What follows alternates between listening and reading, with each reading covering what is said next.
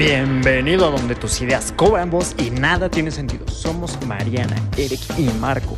Y esto es Mente sin Censura.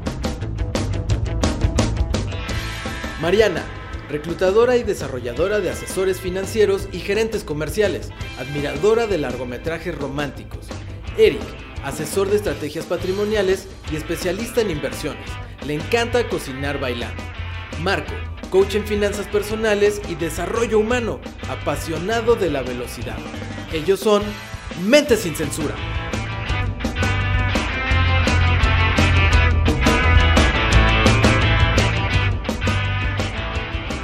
Bienvenidos a este noveno capítulo de Mente sin Censura. Estoy súper contenta y hace unos ratitos andábamos muy risueños, ¿verdad, chicos? Sí. sí, sí, Este sí. programa, este programa se llama ¿Por qué los ricos son cada vez más ricos y los pobres cada vez más pobres?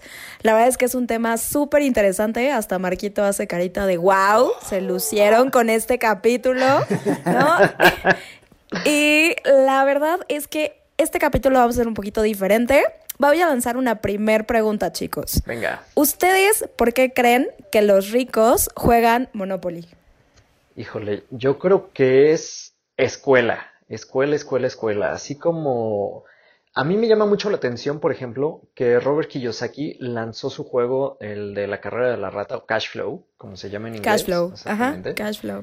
Y que ha tenido tan poco éxito. Así como, ¿por qué será?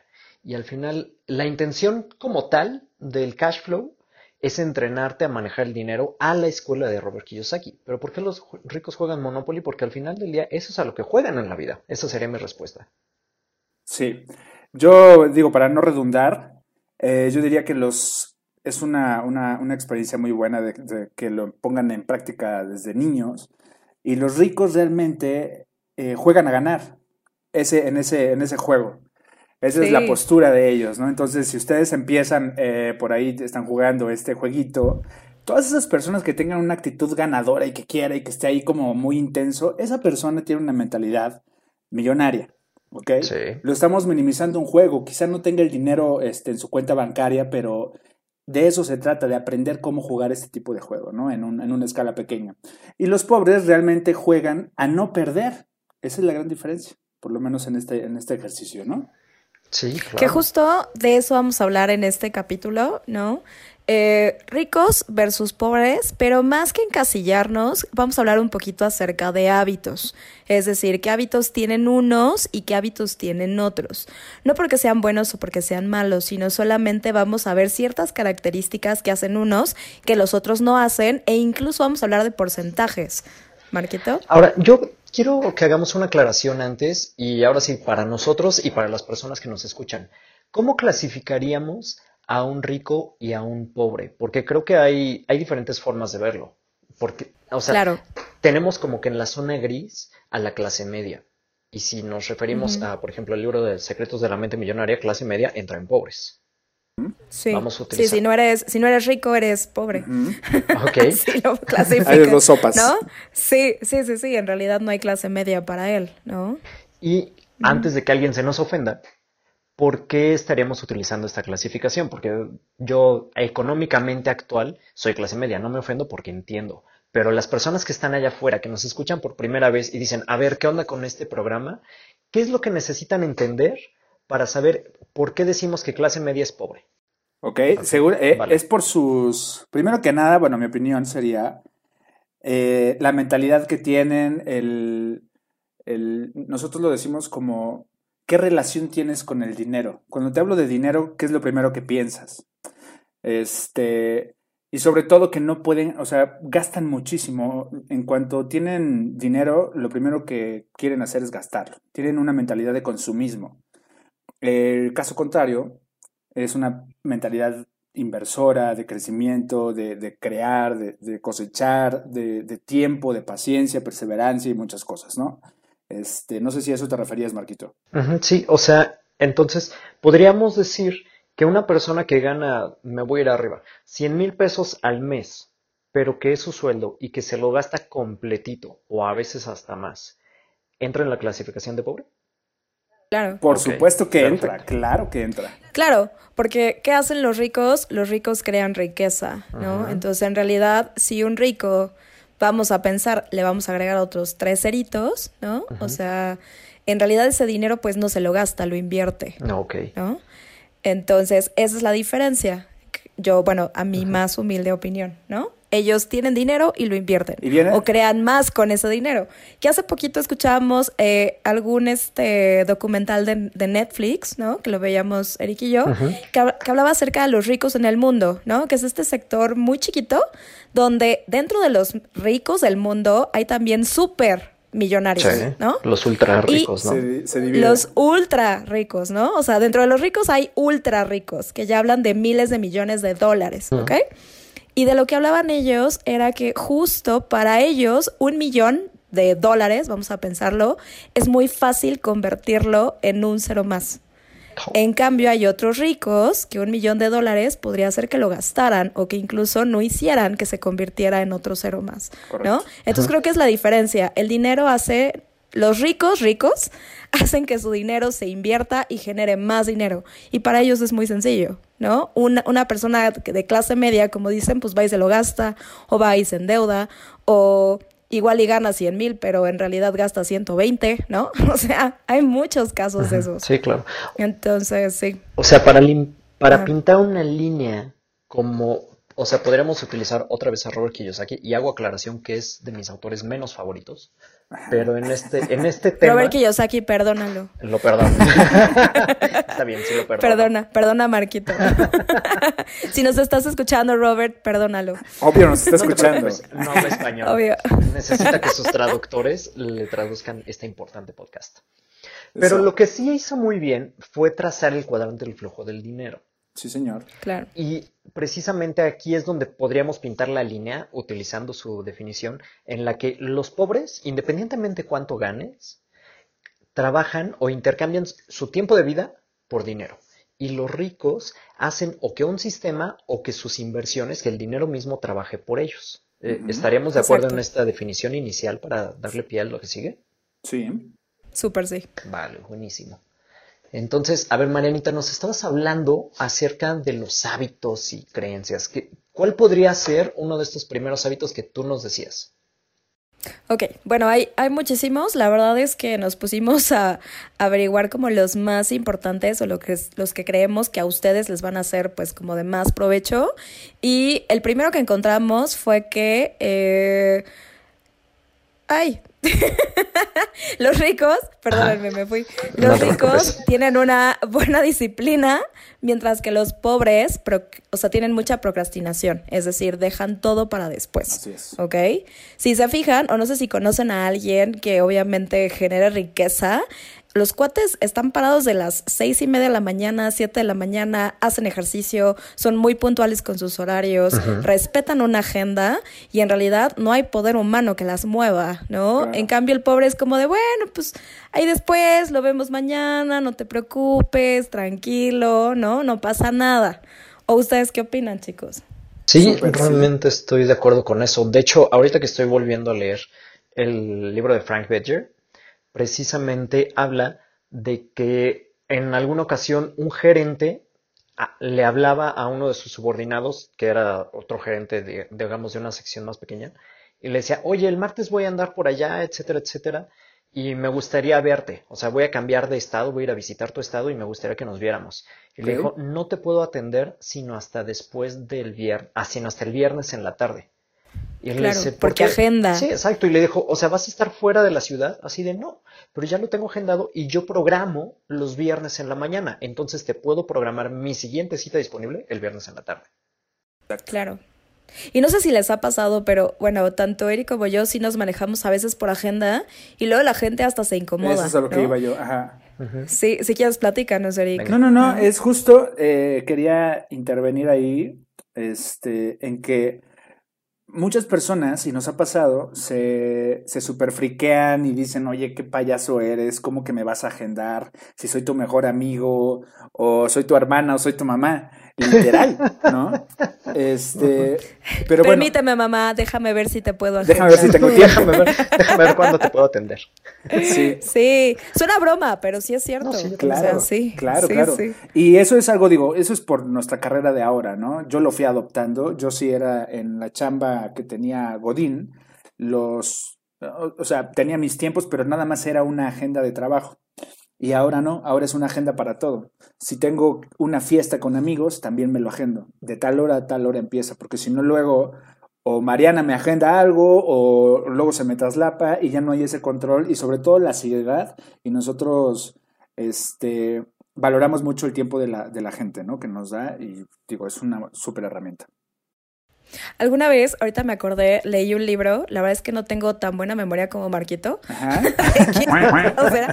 este, pero recuerdo mucho que esta era una persona justo, una persona millonaria que le decía a su gente, vamos a pensar a su amiga, ¿no? Amiga, te voy a ver el sábado de 4 a 7. Es decir, esa persona incluso se iba a una rayita más, le decía de qué hora a qué hora la podía ver. Y que mucha gente se indignaba con él y le decía, oye, pero ¿por qué me estás poniendo un horario restrictivo, no? Y él decía, es que ya tengo otra cosa que hacer a las siete y media. Entonces, él decía, ¿por qué no le dicen a la gente, oye, te puedo ver de tal hora a tal hora para que tampoco haya como de, oye, ya me voy, oye, pero ¿por qué te ah, vas? La, la, la, Eso también es una falta de respeto, a, mi, parecer. Sí, sí, entonces pues también tiene que ver con esto, ¿no? De súper disciplina y también pues el pobre, bueno, la mentalidad pobre, porque no estamos hablando de pobre, ¿no? Sino una mentalidad... Es, eh, es más bien como de, bueno, lo dejo para después, ¿no? Voy a hacer esto, ay, voy para después. Incluso cosas que, que le atañen, por ejemplo, voy a poner algo muy rápido, como ir al gym. ¿No? Cosas que sabes que son buenas para ti, las dejas, ¿no? Y ay, bueno, luego, ¿no? Estoy a gusto aquí con mis compadres y pues lo dejo para después. O que de ver a alguien, ay, pues le digo que voy y no voy, ¿no? ahí después. es horrible. ¿No? Eric. Sí, yo quería hacerle una pregunta a Marquito. Dígalo. Sobre todo me gustaría saber tu opinión, porque hay muchas personas. Este es un, es, es un tema de conversación bastante interesante. ¿Por qué? Porque todos pensamos diferente y la relación que tenemos en cuanto al dinero es muy distinta. Eh, ahí te va.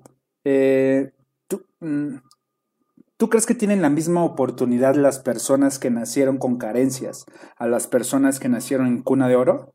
Entre comillas, lo estoy diciendo. No, yo creo que incluso tienen mayor oportunidad las personas que nacieron en carencia.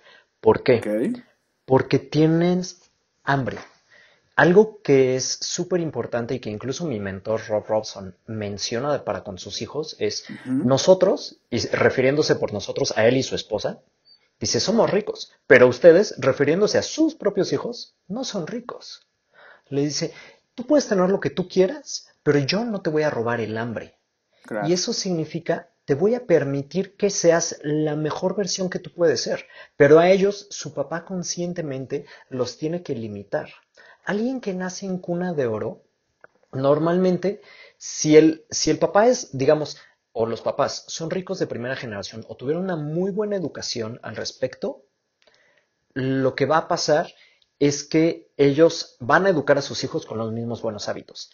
Pero si no son conscientes de ello, entonces lo que van a hacer es crear una siguiente generación que lo que va a hacer es perder la fortuna, es dejarla que se caiga y que se pierda porque no les inculcaron el hambre.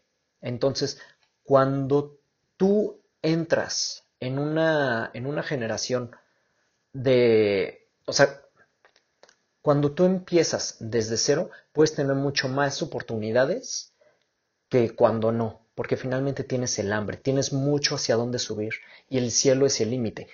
Ahí los problemas pueden ser el tema de la mentalidad. O sea, la mentalidad que tienes y la idea que te pudieron haber sembrado acerca del dinero. Este, retomando tu punto, Marquito, como bien lo decías, yo lo resumiría en una educación por parte de los padres. Desde ahí se empieza, ¿no? Desde si los padres generan riqueza, entonces tú educar a tu hijo para que ahora se genere esa riqueza y no darle todo este, en abundancia, ¿no? Sí. Eh, me quedo con una frase de, Sí, sobre todo gestionar, cómo crearla, cómo cuidarla, cómo hacer todos estos buenos hábitos y también la parte de la, de la, del altruismo, ¿no? De, de ayudar. Sí. Eh, es una serie de cosas que se tienen que hacer para que, para que puedas crecer tu dinero de manera correcta, vamos a así decirlo, ¿no? Y me quedo con una, una palabra, una frase de Bill Gates que una vez dijo, no es tu culpa si naciste pobre, pero es tu responsabilidad si mueres así. Así es. Entonces, ahí es donde nos paramos todos, hay que detenernos y echarnos un pasito para atrás y ver si nos vamos a ser responsables de nuestra vida o si queremos seguir trabajando como zombies y vivir el día a día como zombies, literal, ¿no? Viendo la, la vida pasar, ¿no? Completamente de acuerdo. Que justo ahorita retomando lo que dice Eric del tema de zombies, eh, estábamos viendo que los ricos ven, el 67% de los ricos ven menos de una hora de televisión al día. Versus el 23% de los pobres que ven más de una hora de televisión al día, ¿no? Justo, ¿en qué estás empleando tu dinero, ¿no? Hablando de estos pequeños hábitos. ¿Cuántas veces no hemos visto que la televisión mexicana abierta, pues, estás ahí o, o viendo la novela o viendo este Venga la Alegría, digo, no sé qué programas hay allá, pero no, son entre 3 a 4 o 5 horas y pues las amas de casa mexicanas pues también están ahí como pues mucho tiempo, ¿no? Sí, y más que porcentaje de tiempo que le inviertes a cada cosa, yo diría o lo cambiaría por el momento que estamos viviendo ahora, más que nada, Ujú. ¿qué consumes? Exacto. Porque si bien es cierto es que puedes ver la televisión, pero bueno, pues si no ves Venga la Alegría, entonces ¿qué consumes? Para no caer justamente en esas, en esas pérdidas de tiempo, porque eso es lo único que son pérdidas de tiempo. Entonces podrías, este, no sé, mentorearte con algún, alguna personalidad en, en YouTube, en redes sociales, lo que sea, o bajarte un libro, ya sabes, hay infinidad de cosas y yo lo, lo, lo bajaría qué es lo que consumimos, ¿no? Que lo hemos dicho en repetidos este, episodios también de podcast. Que eso me lleva es. justo a otro hábito, ¿no? También hablando de mentalidad pobre versus mentalidad rica, 88% de los ricos leen 30 minutos al día o más versus el 2% de los pobres. Uf, O sea, es, es impresionante, ¿no? Esta estadística. 88% de los ricos. Que es justo lo que dice Eric, ¿no? ¿Qué estás consumiendo? ¿Qué le das a tu cerebro? Que incluso yo cuando iba en la secundaria recuerdo a mi maestra de literatura, a la cual yo amaba con todo mi ser. Eh, Ella me decía, la literatura o un libro no solamente te ayuda en el conocimiento, sino también te ayuda para hablar en público. Por supuesto. Para que cuando necesites hablar con alguien, ya sea un trabajo, tu jefe, un cliente, lo que sea, te va a dar un acervo muy grande de palabras y también ayuda a tu imaginación y a muchas otras cosas, ¿no? Incluso la parte creativa se acelera cuando lees un libro. ¿Qué le das a tus hijos? ¿Le das tres horas de Netflix o le das Alicia en el País de las Maravillas? ¿Sabes? O sea, es impresionante esta estadística. ¿Querías decir Sí. algo, Marquito? Sí, de hecho, en este mismo tono, digo, Ajá. ustedes saben que estudié ingeniería mecánica y empecé Ñoño. en el desarrollo humano hasta después. Sí, ñoño ya mucha honra. Sin embargo, en la carrera sí, sí se notaba, tenía un solo amigo que era evidente que leía. Porque la manera que tenía de ofenderte, de defenderse y de mentarte y recordarte todo aquello que te tenía que recordar por lo recibido, político. o sea, acababas hasta dándole las gracias por lo que te dijo. O sea, te lamentaba tan bonito y tenía un, un lenguaje tan amplio que tú decías, ¿es en serio? Sí. Ajá, o sí, sea, sí, sí. padrísimo. O sea, y fíjate que es, es un chavo muy negativo, pero con el gran hábito de la lectura y entonces pues con un, con un vocabulario pues muy amplio, muy enriquecido. Claro. Entonces sí. Ahora, creo que ahorita que ya tengo la palabra, esta parte de qué consumes no nada más se limita, o sea, sí es predominantemente la mente, porque es lo que determina nuestras acciones, pero se puede extender también a la parte de la salud física. O sea, otro de Claro. los, de los datos que tenemos aquí registrados es que el 70% de los ricos consumen menos de 300 kilocalorías al día de comida chatarra, contra que el 97% de los pobres consume más de 300 calorías de comida chatarra. Entonces es muy fácil Wow. también diferenciar esa parte de la mentalidad. Y lo Claro, mismo, ¿cuántas claro. veces a, a la semana hacen ejercicio? El 76% de los ricos hacen ejercicio al menos cuatro veces a la semana contra solo 9% de los pobres que lo hacen. O sea, Wow. Lo que yo podría resumir ahí o, o encajaría, Marco, sería en que los ricos también son más conscientes de las cosas, más conscientes de la comida chatarra y que, supongo, no sé, me, me gusta pensar esto, ¿no? Que un rico dice, no me voy a echar un- una torta de tamal, aunque sabe deliciosa, porque mi proyecto de vida vale muchísimo más y si me enfermo, pues no lo voy a poder cumplir. Entonces voy a, voy a cuidar mi mayor activo, que es mi cuerpo, para poder cumplir mis metas y objetivos personales. Así es como yo lo veo y me gusta pensarlo de esa manera, porque es cuando la gente se hace consciente en cosas generales, de verdad eh, todo se encamina a, otro curso completamente diferente. Sí, claro. O a lo mejor hacerlo, o sea, que dices, bueno, ¿sabes qué? Sabe delicioso la torta tamal, hoy me voy a dar el permiso, pero mis hábitos constantes son de una buena alimentación, son de hacer ejercicio, son de leer y de ver cosas productivas. Porque no es Claro. tampoco como que los ricos digan así de, no, nunca voy a ver una serie. Pues de repente sí te puedes sentar a ver una serie o una película y ya, pero sabes que es un límite y le ponen un tiempo muy limitado porque tienes muchas otras cosas mejores que hacer y que Claro. Que también ahí va de la mano lo que decíamos, la disciplina, ¿no? Claro. La disciplina conmigo mismo. Y no solo Uf. lo que consume mi mente, sino lo que consume mi cuerpo. Ujú. ¿Qué entra? ¿Qué entra en este cuerpo? ¿No? Que ellos lo consideran como su mayor activo, ¿no? Todo lo que tienen Mm. ellos. Que eso también está muy padre, ¿no? Todo lo que estás consumiendo. Sí, por Sí. supuesto. Yo tengo un ejercicio, a ver si todas las personas que nos están escuchando, ahora sí que no importa eh, el país, cult- cultura o lo que sea, Ajá. eh, está interesante. Fuimos, Mariana y yo, a, a un taller que se llamaba La relación que tienes con el dinero. Bien padre, mano. Porque eh, con un simple ejercicio, digo, fue de dos, tres horas todo el taller, pero un simple ejercicio, uno solo, mano, a mí me abrió mi mente, me hizo así, boom, ¿no? Ahí te va. Y lo pueden hacer todos y lo pueden practicar. Échalo. Este, este ejercicio, resulta que estaba la persona, tenía su público, todas las personas que estamos tomando el taller, y les dice, voy a lanzar una pregunta al aire y quiero saber, después de que la lance, les voy a preguntar a persona por persona qué es lo primero que se les vino a la mente. Entonces, imagínense que van a un cajero automático a sacar dinero, ¿ok? Meten su tarjeta, ustedes quieren comprarse algo o alguna cosa que tienen comprometida y su cuenta está en ceros. Listo. Mariana, ¿cuál es tu pensamiento? Eric, ¿qué es lo que piensas? Así rápido, ¿no? A todos lo primero que se les venga a la mente, pum, y les empieza a preguntar y resulta que la gente, la mayoría que estábamos ahí, contestaba. Entre el chistín y chistín, pues de verdad estábamos diciendo la verdad. Ajá. La mayoría de la gente decía, no, pues yo lo, lo primero que pienso es, Uta, pues ya, ya, ya valió mi economía, ya estoy pobre otra vez, este, no sé qué voy a hacer ahora para comer, de dónde voy a sacar dinero. O sea, todo lo que te estoy diciendo son palabras muy negativas. Ajá. Una sola persona, y por supuesto que no fui yo, a mí no me preguntó, pero yo no pensaba así, mano. Una sola persona contestó, no, lo primero que yo hago al ver mi cuenta en ceros es, pum, ¿qué es lo que tengo que hacer para que esa cuenta no vuelva a estar en ceros? Estamos hablando de mentalidad y estamos Ajá. hablando de qué relación tienes con el dinero.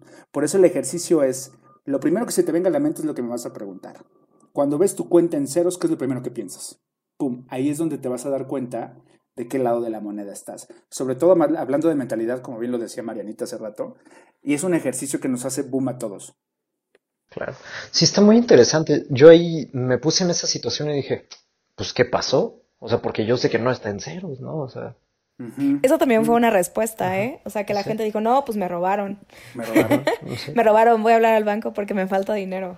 Pero aún Me así, robaron. esa no es la respuesta. La respuesta es cómo le hago para Sí, no para volver a caer así. en ceros. Sí. Voy a decir otro pequeño Sí, sí. ejercicio, bien breve, y tiene que ver con una cultura del mexicano, por si nos están escuchando en otros países, ¿no?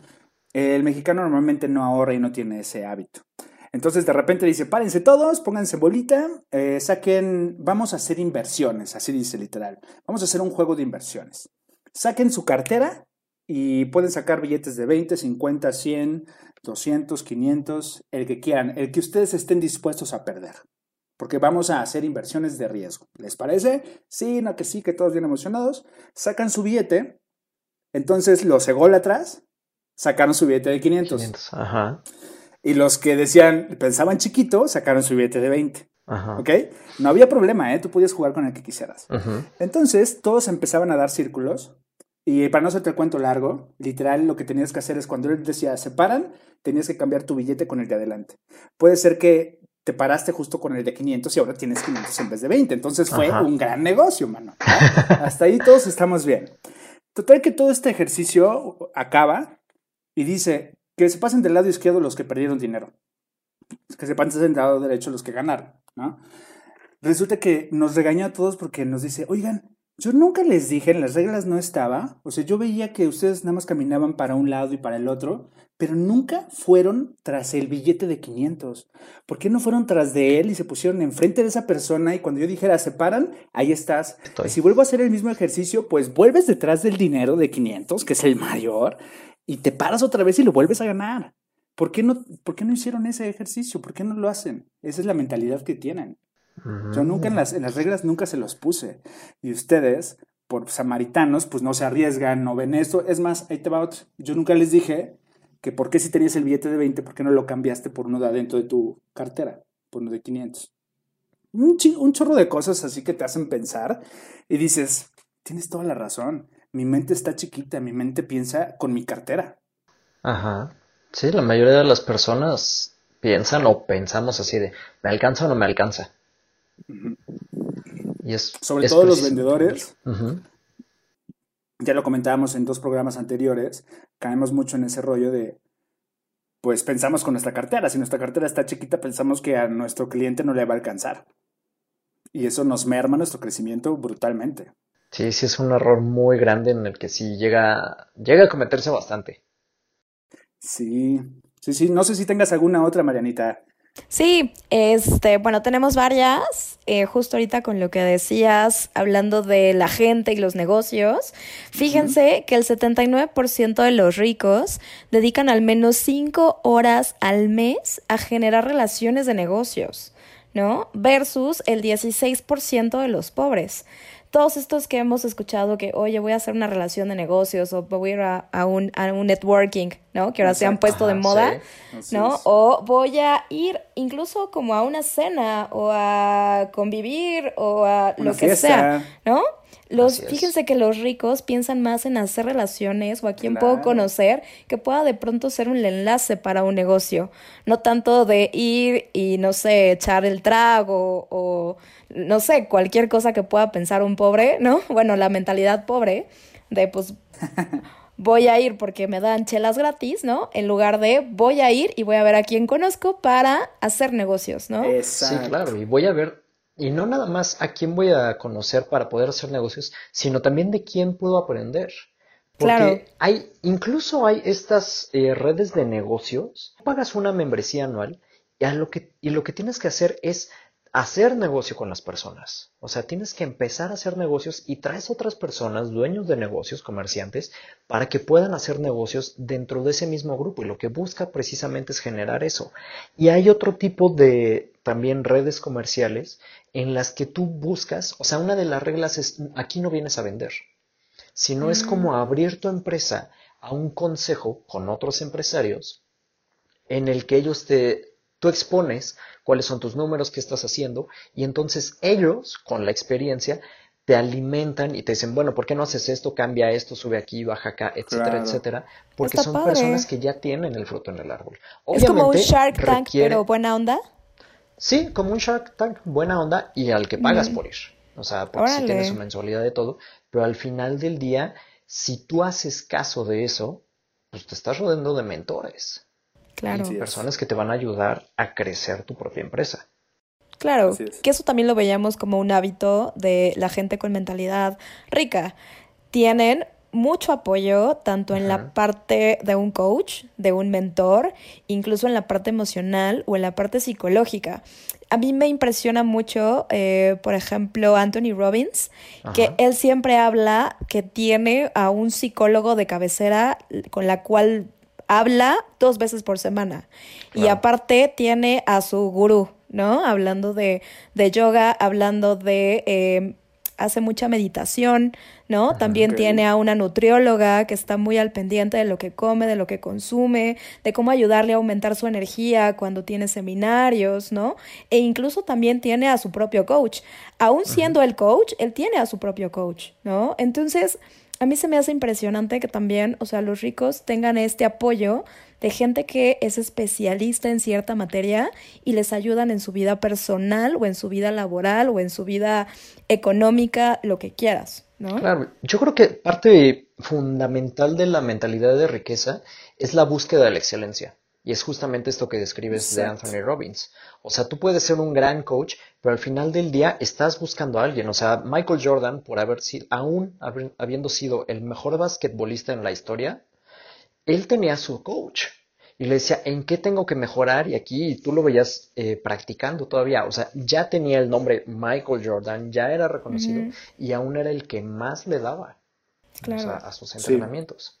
Entonces, sí, creo que la mentalidad de riqueza yo la resumiría, y esto es algo muy interesante, con alguien que ha logrado dominar su ego.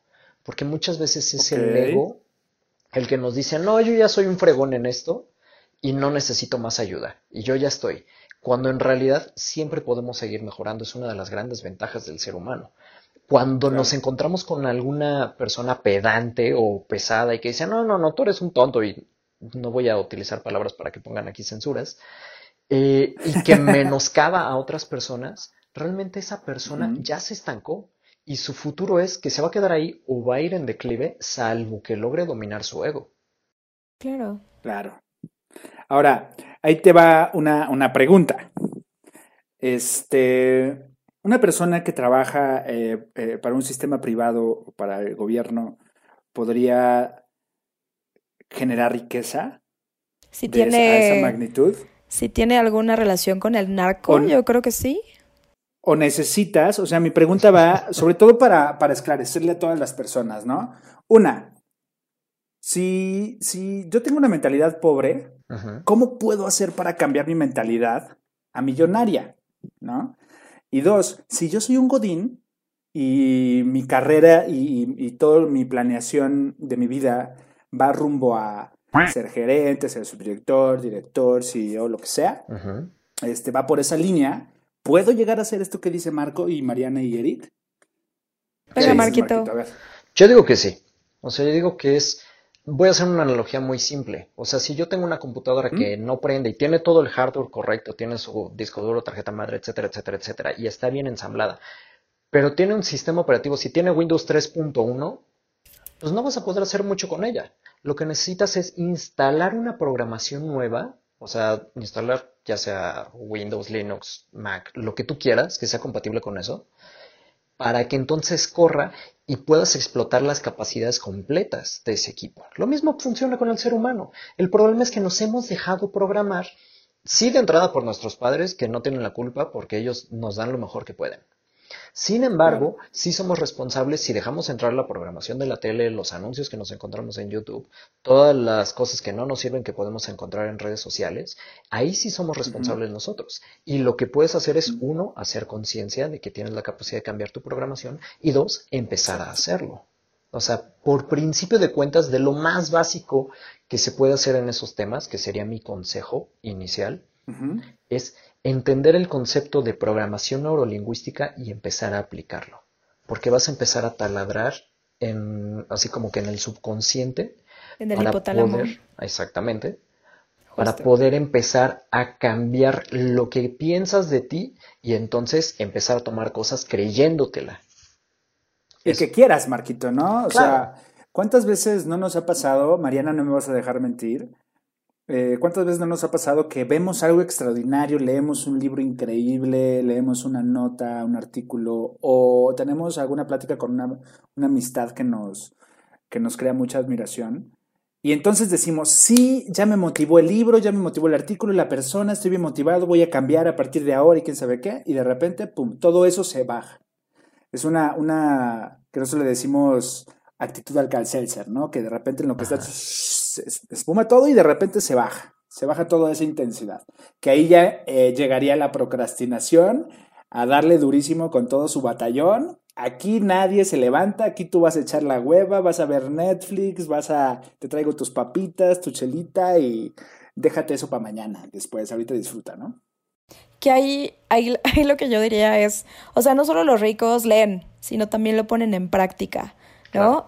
¿De qué sirve tanto conocimiento y de qué sirve, no sé, leer a través de programación neurolingüística o conocer más acerca de mí o de la relación que tengo con el dinero si no aplico, ¿no?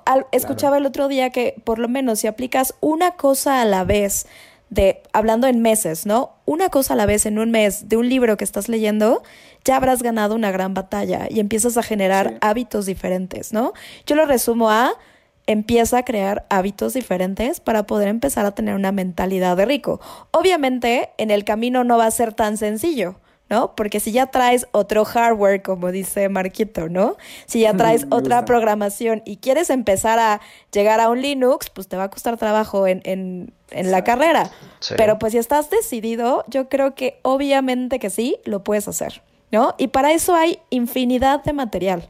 ¿No? O sea, ahorita hemos hablado de varios libros, pero la verdad es que yo creo que todo empieza con el querer hacer y empezar a generar estos hábitos, ¿no? Incluso hemos estado hablando de todos esos puntos sin que se den cuenta, todos los puntos que hemos estado hablando en los podcasts, si ustedes los llevan a la práctica, todos, todos, todos, más eh, le agregamos algún abanico más de actividades y de, cuestiones, eh, eso es justamente, por ahí es el camino. Ahí es donde nosotros estamos diciendo, sí, Marianita.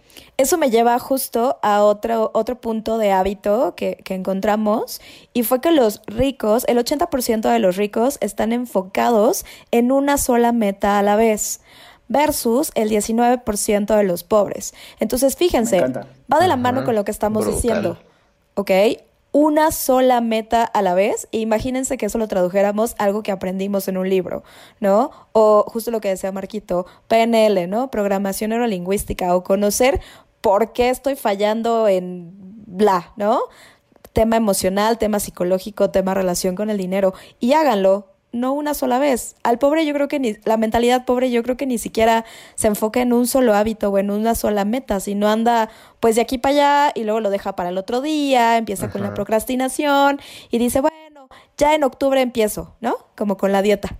Ya la, ya la empiezo en octubre, ¿no? En octubre la mandan a enero. Primero de octubre, Ya empiezo a ir al gimnasio. Lo pagué por todo el año, pero ahora sí voy a aprovechar los últimos dos meses. Exacto, exacto. Incluso hasta dice, no, pues este, lo voy a pagar así todo el año para que ahora sí vayan. ¿Qué ah, creen? ¿Qué creen que pasa? ¿Qué creen que pasa? Pues les pues vale, no, Les vale. Que también me gustó mucho otra cosa que encontramos y fue que solo el 6% de los ricos dicen lo que piensan eh, sin filtro versus el 60% de los pobres, que yo le llamo vómito verbal, ¿no?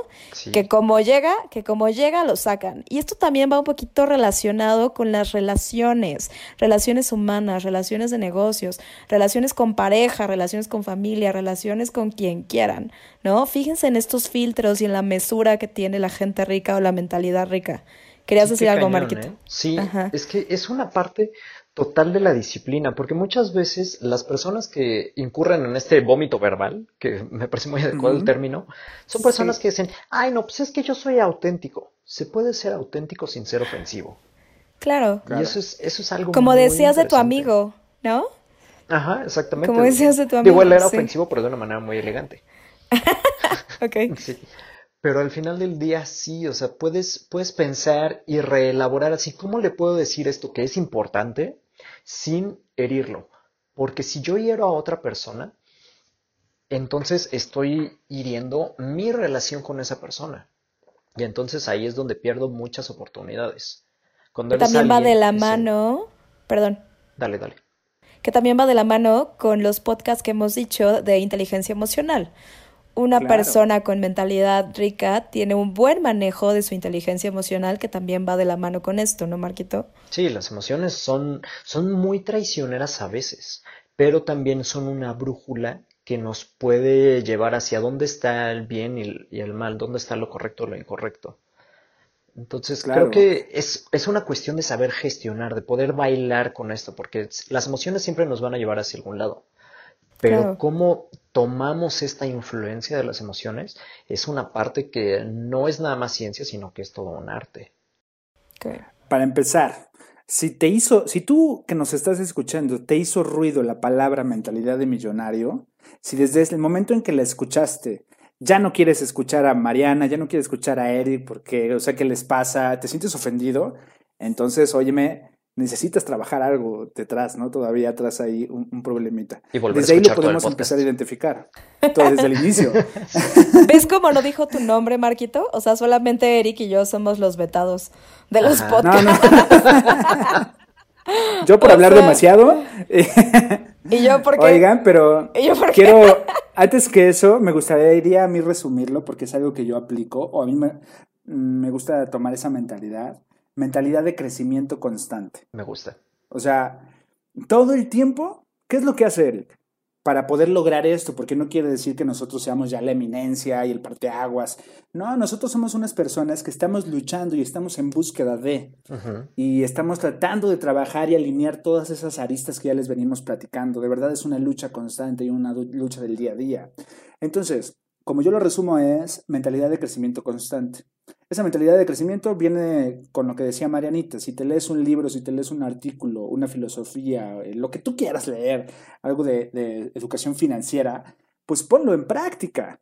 Claro. Eso, eso es una mentalidad de crecimiento. Es, si lo estoy leyendo es con un motivo y con una intención. Si no, no, no, no lo estás leyendo nada más por leer.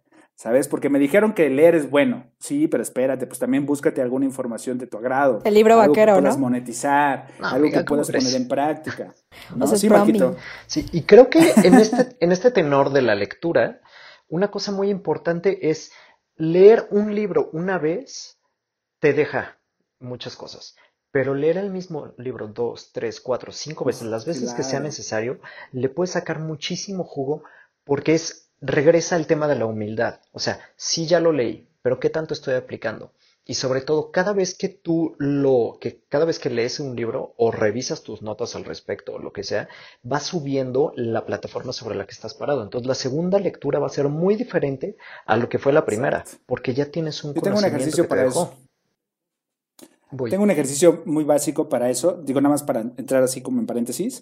Que es esa, ese, justamente esa segunda lectura yo la viento después del año, o dos, si se puede, porque se supone que yo ya trabajé en muchas otras cosas y ahora eh, la claridad que tengo para volver a leer la segunda ocasión va a ser muy diferente. Entonces, mi apertura, visión, voy a agarrar cosas que quizá en la primera vez no agarré. Que hasta Eh, estás en otro momento diferente, ¿no? ¿Qué tal que estás con, exacto. con- estás pasando otra cosa en tu vida que no habías visto en la primera vez que leíste el libro porque no te interesaba hasta que lo estás viviendo Así es. ahora, ¿no? Así Sí. es. Así es. Sí, Exacto. sí es, o sea, es importante eh, precisamente estar creciendo. O sea, tengas los años que tengas, o sea, si hace 20 años estabas en un lugar y ahora estás, esperemos, en otro, es porque realmente viviste 20 años, no porque viviste el mismo año 20 veces. Porque hay personas que se quedan en su Ah, trabajo y no aprenden algo nuevo. Entonces simplemente viven el mismo año, nada más siendo cada vez más viejos, pero con el mismo conocimiento, la misma persona, el mismo nivel con el que empezaron hace 20 años. Y eso sí es una cosa que yo no le recomiendo a nadie, le llamaría de triste, pero bueno, pues cada quien decide lo que, cómo califica su, su vida y sus hábitos, pero lo importante Ahí es se hacer entran los zombies, amigo. Tal cual, Sí. muy, muy, muy de acuerdo. Que ¿Eres como aquí, zombie o...? Sí, te escucho. sí, aquí me gustaría eh, hacerles una pregunta, chicos, y es, ¿qué hacen ustedes en el día a día para llevar a la gente a esta mentalidad de riqueza? ¿No? Porque sabemos que aquí los tres también trabajamos con personas y ayudamos a la gente. Quisiera escuchar sus comentarios, ¿no? ¿Qué hacen al día de hoy para llevar a la gente a esta mentalidad de riqueza? Ok. Algo que yo hago es identifico a la gente que tiene hambre Por eso lo que te decía hace rato, que si vienes de abajo tienes una mayor posibilidad, porque he visto que más gente tiene hambre viniendo de abajo que viniendo de arriba. Y los voy apoyando, o sea, los conecto con un sistema de educación que es precisamente parte del, del negocio que yo manejo. Les ayudo a desarrollar hábitos, les ayudo a, a programar sus agendas, aunque ahorita hubo una pequeña falla técnica con eso. Pero al final del día les ayudo a ir, sin decirles cuál es el hábito que están desarrollando, les ayudo a irlos trabajando.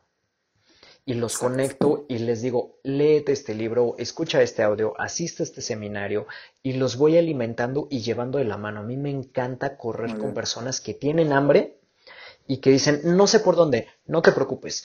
Tú corre, tú pon la energía y yo te voy guiando. Vamos haciendo las, correccio- Exacto. las correcciones en el camino. Es como ir manejando la carretera. O sea, siempre vas a tener que ir moviendo el volante. Pero mientras Porque vayas avanzando, llegas.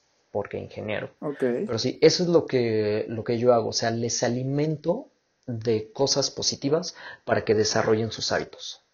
Muy bien, amigo. Claro. ¿Y tú, Eric? Me gusta.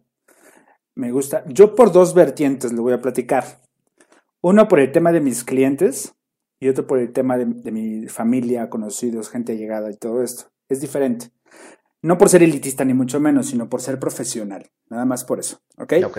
Entonces, por ejemplo, cuando son en cuanto a los clientes, es un tema de ayudar, es un tema de educación financiera para empezar, eh, es algo de, no puedes empezar un proyecto conmigo queriendo hacer rico y millonario o hacer un proyecto de, de, de retiro súper padre y ambicioso si no estás bien en tus finanzas. Oye, Eric, pero es que no sé, tengo muy malos hábitos, me compro hamburguesas y me compro mucho refresco. Ah, bueno, pues entonces ahí es donde entra, eh, to- justo para poder ayudarlos lo tengo que hacer yo, ¿sabes? Claro. O sea, es como dar el ejemplo. Y muchas personas me dicen, oye, Eric, pero tú qué haces? ¿Qué hábitos estás tomando en las mañanas para ver si lo pueden replicar o algo así? Entonces, prácticamente luego con el ejemplo, empiezo a ajustar y alinearlos con buenos hábitos, dando el ejemplo, por supuesto, y el seguimiento, como dices, puntual, ¿no? Y ya hasta que ya estén preparados y listos, entonces ahora sí es momento de empezar un proyecto contigo. ¿Va? Pero ya, ¿qué crees? Ya alineé muchas partes de sus finanzas, ya sé que no me lo van a cancelar, que van a seguir, o sea, es parte de mi chamba. Por ahí es como yo lo aplico, Marianita, contestando a tu pregunta. Gracias. Y dos, eh, eh, la otra parte de familiar y amigos, me gusta mucho el tema de crecimiento personal. eh, lo transmito como yo lo voy entendiendo y lo voy desmenuzando así como a, mi, mi mayor, eh, no sé cómo decirlo, con la que lo puedo hacer muy bien es con mi mamá. Qué padre. Entonces, mi mamá a su edad Tu mayor seguidora. es como el, el date cuenta. Ajá. Eh, mi mamá a su edad se dio cuenta de muchas cosas. Entonces empezó a alinear junto conmigo. Entonces ahí vamos de la mano y nos vamos diciendo, oye, fíjate que hay que hacer esto mejor. O si algún familiar te hizo algún comentario malo, no te lo tomes a pecho. Mejor vamos a ayudar, vamos a agarrarlo por este lado. ¿Sabes? Entonces fue como un vaivén, vaivén de, de apoyo entre los dos. Eh, y hago exactamente lo mismo con todos mis amigos. Lo que quiero es proyectarles para que ellos lo repliquen con sus familiares, si es que les hace bien. ¿Sabes? Entonces, esas son las formas y son distintas.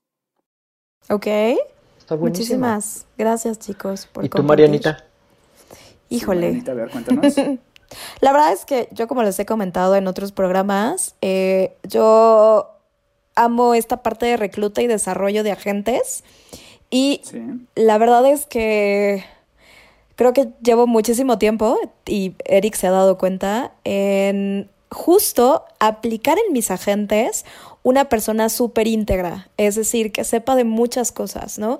Y que a la vez ellos lo permen a sus clientes y a sus familias o a la vida diaria, ¿no? Entonces, en realidad, como dice Eric, es predicar con el ejemplo. O sea, yo soy la que pone la pauta y les digo cómo hacerlo y cómo lo haces tú, Marquito, ¿no? Tú traes toda esta energía y todas estas ganas y toda esta hambre y yo te voy diciendo por dónde es el caminito, ¿no? Y te doy la parte teórica y te digo por dónde para que tú vayas y la rompas, ¿no? Entonces, creo que soy una combinación de ambos, chicos, ahorita que los escucho. Soy una, una combinación entre Marquito y Eric, ¿no? Porque Ok. tanto lo hago con, conmigo como lo hago con la gente y les digo cómo, ¿no? ¿Y qué crees que pasa? No sé si ustedes compartan eso, ese mismo sentimiento, que para mí fue sorpresivo. Que cuando empezamos a hacer este tipo de actividad con la gente, la gente te va, como que te empiezas a dejar querer más o no sé qué pase, que ahora te buscan más o, quieren saber de un consejo tuyo o, quieren estar simplemente una tarde, pasarla contigo, vámonos a comer, vámonos a esto o aquello. Está bien padre porque te empiezas a rodear de gente súper... que jala contigo, o sea, jala de la misma manera que tú, ¿sabes? Sí, gente o que, pide tu opinión. Ajá o que pide tu opinión, o sea, que va, que va a tomar alguna decisión importante y te dice, oye amiga, de verdad necesito hablar contigo porque necesito saber qué opinas, ¿no? Y eso para mí es lo que más cuenta en este mundo, ¿sabes? O sea, que, que me consideren y que también, pues si tú proyectas algo, que también los ayudes y que también te consideren para tomar este tipo de decisiones siempre, ¿no? Va, ok. Perfecto, chicos. Bueno, pues se nos agotó el tiempo.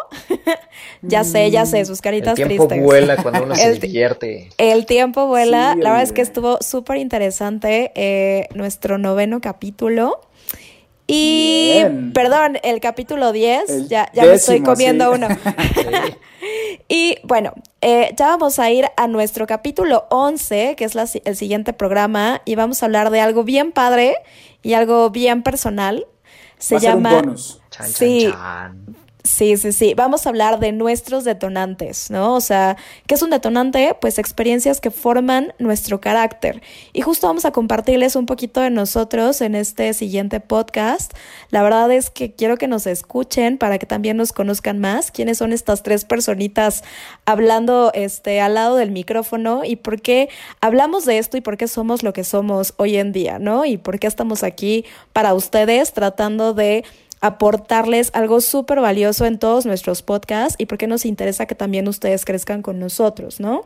Entonces, pues muchas gracias chicos por esta sesión, la verdad es que me encantó y nos vemos en nuestro bonus track capítulo 11. Adiós. Uh, venga, chao. Bye. Gracias por habernos acompañado. Esto fue todo por hoy y nos escuchamos en la próxima emisión de Mente sin Censura.